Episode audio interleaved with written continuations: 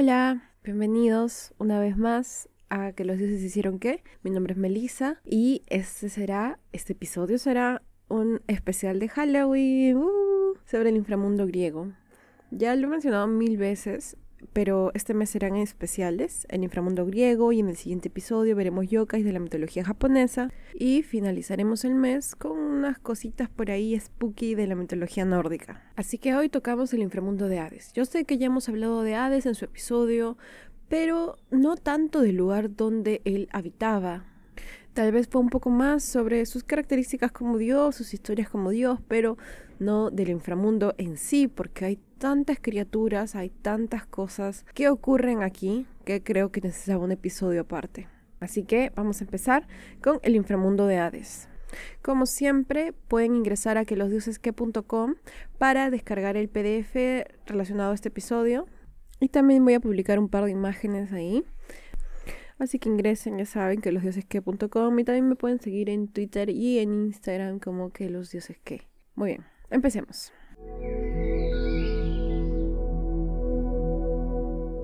Como lo mencioné en su capítulo propio, sobre el dios no hay muchos relatos, no hay muchas representaciones en pintura, ni muchos santuarios, y es que se temía hablar de él o siquiera pensarlo. Pero sobre el lugar que habitaba hay un poco más de información, y es que obras como la Divina Comedia y la Eneida de Virgilio se han ocupado de describirlo de forma detallosa. Así que, ¿cómo era ese lugar en donde pasaba todo su tiempo? ¿Qué criaturas habitaban ahí? Qué castigos sufrían. Para empezar, se decía que el dios, a la derecha, siempre ostentaba un cetro, que era una vara que utilizaba para conducir a las sombras, a veces incluso podía valerse de una espada, y que siempre se encontraba rodeado de erinias o furias. Ya hemos hablado de ellas, y espero que las recuerden. Son las generadoras de los castigos infernales, enfocadas en parricidas. A su otro extremo, Hades también estaba rodeado por las moiras o parcas, que simbolizaban la oscuridad y en cuyas manos se hallaba la suerte de los mortales. Ahora entonces, ¿cómo era el camino? ¿Cómo llegaban las almas mortales a parar en el inframundo? Se dice que sobre los seres humanos actúan dos hermanos de formas distintas, hipnos y tanatos, esto es, referidos a la forma en cómo uno muere. Hipnos es el sueño y Tanatos la muerte. Ambos hijos de Nix, quien los engendra sola al inicio de los tiempos. Ambos hermanos gemelos. Thanatos, para ser específico, es la personificación de la muerte sin violencia. Se decía que todas las noches los hermanos discutían para decidir quién se llevaría el alma de los hombres.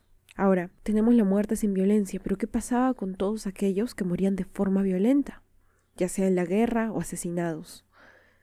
De eso se encargaban las Queres, hermanas de los gemelos.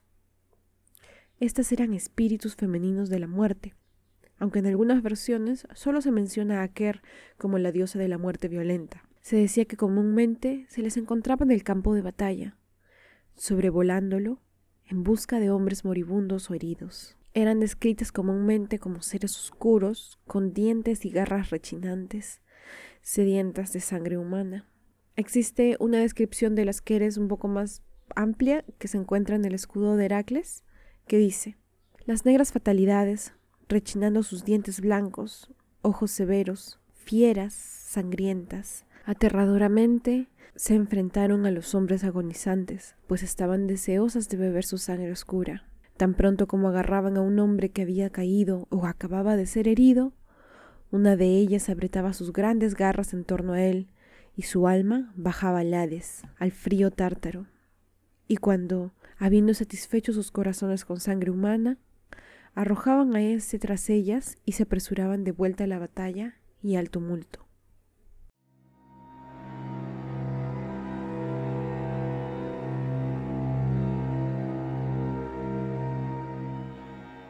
Bueno, una vez que el alma de un ser humano es tomada por alguno de estos hermanos, es llevada al mundo subterráneo, tal como decía la cita, en donde se encuentran en la entrada con el río Aqueronte.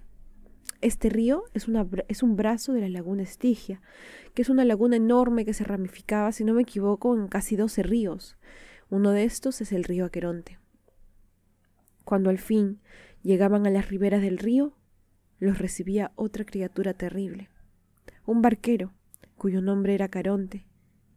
Él los pasaría a la orilla del otro lado, previo pago de una moneda, un óvulo para ser exactos, es decir, la moneda griega de la época. Respecto a esto, se acostumbra, se acostumbraba a enterrar a los cadáveres con una moneda bajo la lengua, o si no, encima de los párpados. No sé si han escuchado esto, pero yo sí estaba enterada. Me refiero a que ocurría eso hasta, hasta creo que la época moderna. Muchas personas continúan con este tipo de costumbres. La preocupación iba porque se decía que si alguien no tenía para pagar su viaje, tenía que deambular por las riberas del río por cien años. Pasado ese periodo, Caronte tal vez les permita cruzar. Caronte era representado como un anciano que usaba ropas rasgadas y oscuras, flaco y gruñón. Llevaba un antifaz y en ocasiones era representado como un demonio alado con un martillo doble. Pero si queremos más precisión, podemos guiarnos de la descripción hecha por Virgilio, el poeta, en su obra La Eneida. Guarda aquellas aguas y aquellos ríos el horrible barquero Caronte, cuya suciedad espanta. Sobre el pecho le cae desaliñada luenga barba blanca. De sus ojos brotan llamas. Una sórdida capa cuelga de sus hombros, prendida con un nudo. Él mismo maneja su negra barca con un garfio, dispone las velas y transporta a los muertos. Viejo ya, pero verde y recio en su vejez, cual corresponde a un dios. Ahora, lo peor sobre esto es que se decía que Caronte no llevaba a todos los muertos. Él escogía de todas las personas acumuladas en la orilla, las que merecían un entierro adecuado y que pudieran pagar por el viaje. El resto sufría por años y años. El pago era estricto, no permitía que nadie pasara si es que no pagaban. Las historias donde alguien ha burlado ese sistema son contadas. Entre estas tenemos a Heracles y Orfeo. Una vez que el viaje es realizado, el río cruzado, se llega a la orilla. Y en esta orilla son recibidos por nada más ni nada menos que el terrible perro de tres cabezas, Cerbero. Él era el guardián de la puerta al inframundo y permitía a todos la entrada, pero nunca la salida.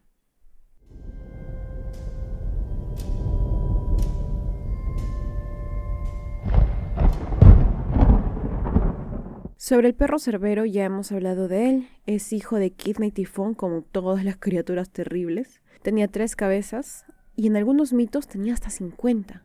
En otros, incluso dicen de que tenía serpiente en lugar de cola. Tras las puertas infernales se abría una enorme sala, en donde los difuntos esperaban la sentencia que un tribunal, constituido por Minos, Eaco y Radamantis, dictaba de forma inapelable. ¿Quiénes eran estos tres entonces? Podemos recordar al rey Minos de Creta, quien poseía un castigo por no cumplir con un pedido suyo, haciendo que su esposa Pasifae se enamorara de un toro blanco, dando origen así al famoso Minotauro.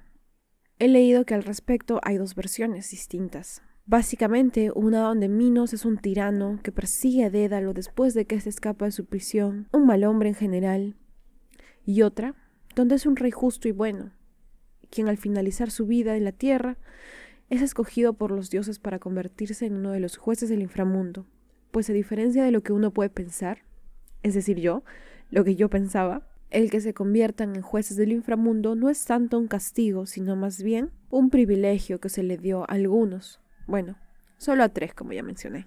De esta misma forma ocurrió con Eaco, quien fue en vida el rey de la isla Gina. Él fue un rey que se hizo famoso por ser muy justo, tenía un sentido de la piedad y justicia muy claro con el que gobernó a su pueblo.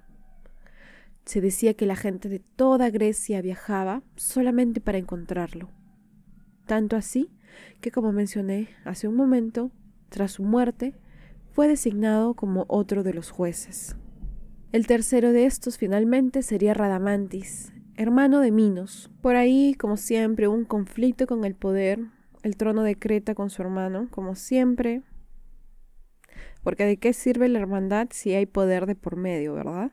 En fin, sobre él se dice que lo buscaron para llenar este puesto, pues tenía fama de poseer una inflexible integridad. Virgilio lo describe en su obra Leneida como el cretense Radamanto ejerce aquí un imperio durísimo. Indaga y castiga los fraudes y obliga a los hombres a confesar las culpas cometidas y que vanamente se complacían en guardarlas secretas, fiando su expiación al tardío momento de la muerte. Al punto de pronunciada la sentencia, la vengadora Tisífone, armada de un látigo, azota e insulta a los culpados, y presentándoles con la mano izquierda sus fieras serpientes, llama a la turba cruel de sus hermanas las furias.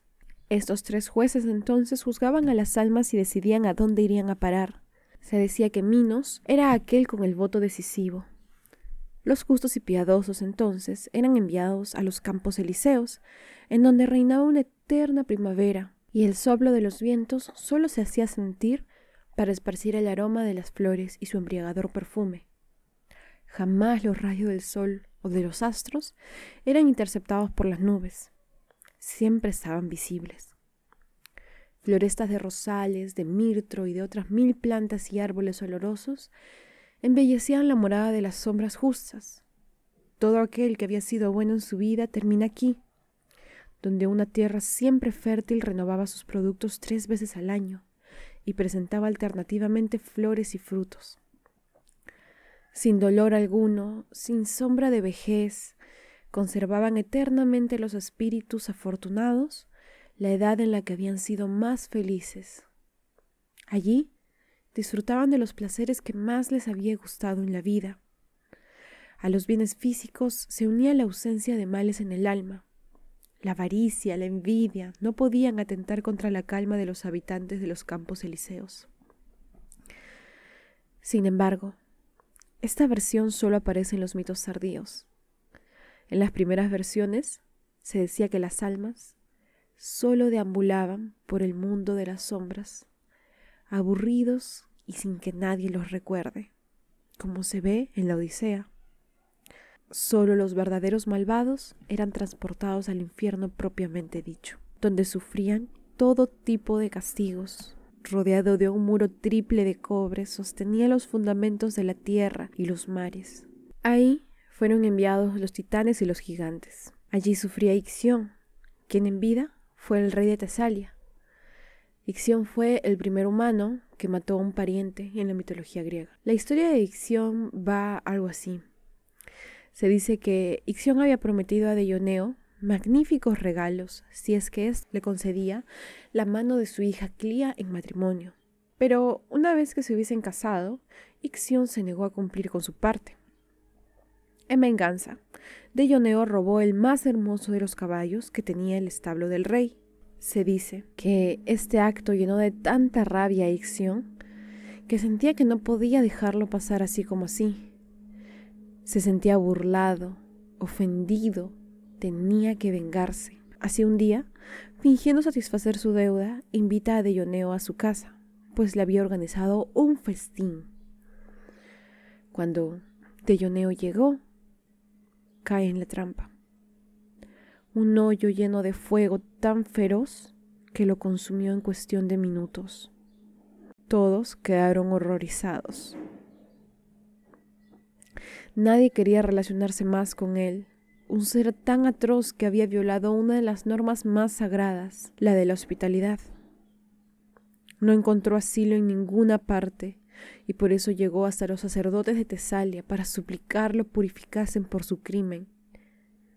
Zeus se apiada de él y decide transportarlo al cielo, en donde le concede el privilegio de sentarse en la mesa con el resto de los dioses. Pero Alguien que comete crímenes así de terribles no cambia. Sin importarle el perdón del Dios, se fijó en Hera y le confesó su amor. Hera, ofendida por el atrevimiento del humano, le cuenta a Zeus, quien enfurecido finalmente decide darle el castigo que sentía merecía. Se arma de su famoso rayo y en un segundo lo fulmina, dándole muerte inmediatamente. Pero esto no sería todo el castigo él sería enviado al Tártaro, a la parte más profunda, destinado a pagar un castigo por toda la eternidad. Estaría amarrado a una rueda gigante que no deja nunca de girar y girar y girar.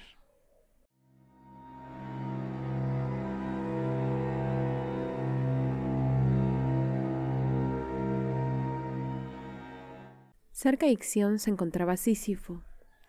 Sobre el castigo que sufría Sísifo existen muchas versiones distintas, ya sea que fue Sísifo quien acusa a Zeus del rapto de la hija de un dios fluvial, o que su delito fue asesinar a muchos viajeros, o si finalmente fue su impiedad, es un misterio, pero sea como sea, Zeus ordena que Thanatos se lo lleve, pero cuando la muerte acude al lugar pactado, Sísifo la engaña y la pone en grilletes. Al encontrarse Thanatos restringido, nadie pudo morir en la tierra, y fue así por un tiempo hasta que Ares libera a Thanatos. Y como castigo pusieron a Sísifo bajo su custodia en el inframundo. Pero esto no sería lo último que intentaría hacer Sísifo. Antes de que se lo lleven, logra decirle a su esposa que no quería ningún ritual de sepultura, que es lo que se acostumbraba hacerle a los muertos. Esto hizo que Hades y Perséfone se enfadaran tanto y le permitieran volver a la tierra para que así castigue a su esposa, porque obvio la culpa es de ella, ¿no? Cero lógica, ¿no? Cuando él regresa a la tierra, muy vivazo, ya no quiso volver nuevamente al inframundo y logró de esa forma quedarse viviendo muchos más años de lo que las Moiras le habían previsto. Pero finalmente, ya que ningún humano va a ser más sabio que los dioses, en algún momento él fue devuelto a la fuerza del inframundo. Su castigo tenía que subir una ladera empinada cuesta arriba, empujando una piedra enorme, dos, tres veces su tamaño. Una vez que estaba cerca de alcanzar la cima de la colina, la piedra siempre rodaría hacia abajo y Sísifo nuevamente tendría que empezar desde el inicio, una y otra vez.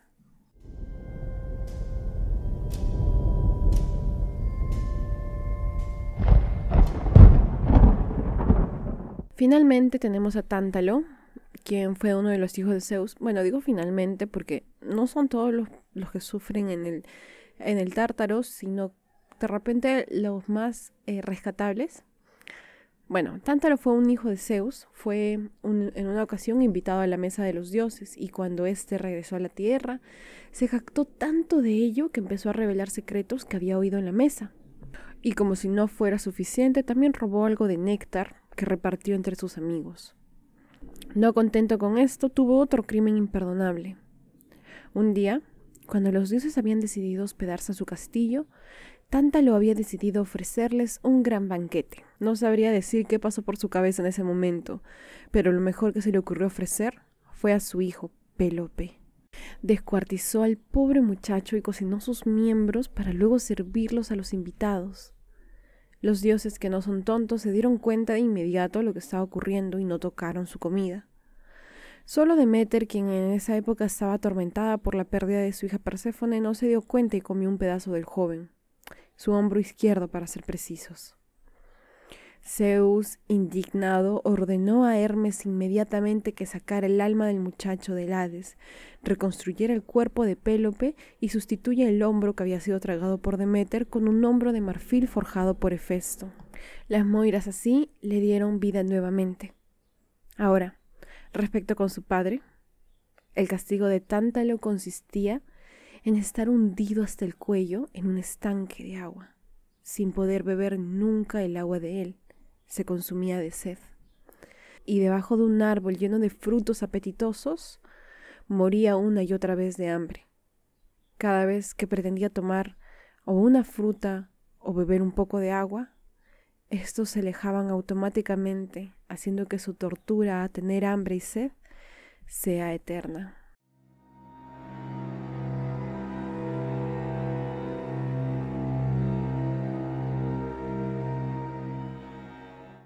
Otras criaturas que habitaban el Tártaro, como sabemos y ya lo hemos mencionado, eran las erinias o furias, que eran, ya lo he mencionado un montón de veces porque me, me parecen muy interesantes. En la historia de Edipo, sobre todo, se mencionan. Son criaturas, son divinidades de la venganza que castigan a los parricidas y los crímenes de sangre en general. Se decían que eran tres, pero como que era bien indistinto cuántas eran realmente. Básicamente eran perseguidoras de esta y la otra vida y la idea me parecía demasiado terrible, ¿no? Que alguien te atormente en vida para que una vez muerto también te persiga el inframundo y te castigue una y otra vez. Tisífon era una, Alecto era otra y Megara era la tercera. Cada una castigaba diferentes crímenes, ya sea de, de, sangre o de de traición. Igualmente, las moiras o parcas eran tres. Bueno, utilizaban bastante eso metafóricamente el hilo de la vida, aunque me imagino que tampoco no era tan metafóricamente, era literalmente un hilo que medía cuánto tiempo un ser humano estaría en este mundo mientras que la primera, que era Cloto, o llamada también Nona por los romanos, era invocada al noveno mes de la gestación y se decía que ella era la hilandera, la que hilaba la hebra de la vida con una rueca y un, y un uso. Le seguía la quesis, que era la que echaba a suertes y que era la que iba a medir con una vara la longitud del hilo de la vida de cada persona. Su equivalente romana era décima. Y finalmente, Atropos, que era la inexorable, la inevitable, la literal, literalmente significaba la que no gira. Era ella quien cortaba el hilo de la vida con sus temibles tijeras y elegía la forma en que moría cada hombre. Su equivalente romana era Morta, que significa muerte. Y es básicamente a quien va dirigida la expresión la parca cuando se hablan de ellas.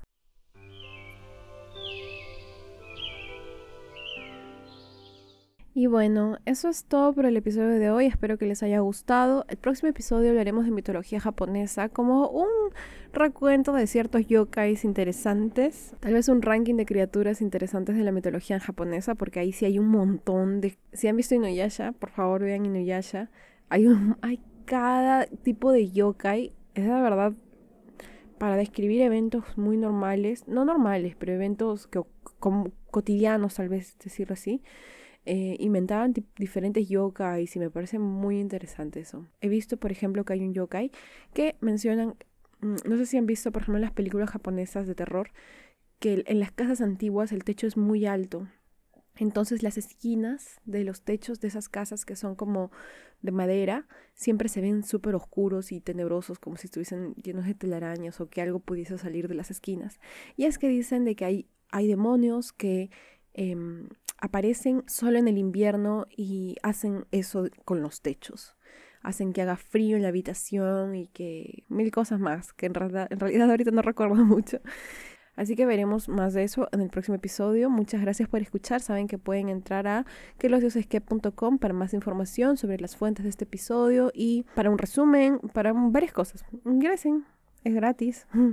y también que me pueden escribir y seguir en Twitter y en Instagram como que los dioses que. Muchas gracias por escribirme siempre y por escuchar. Adiós.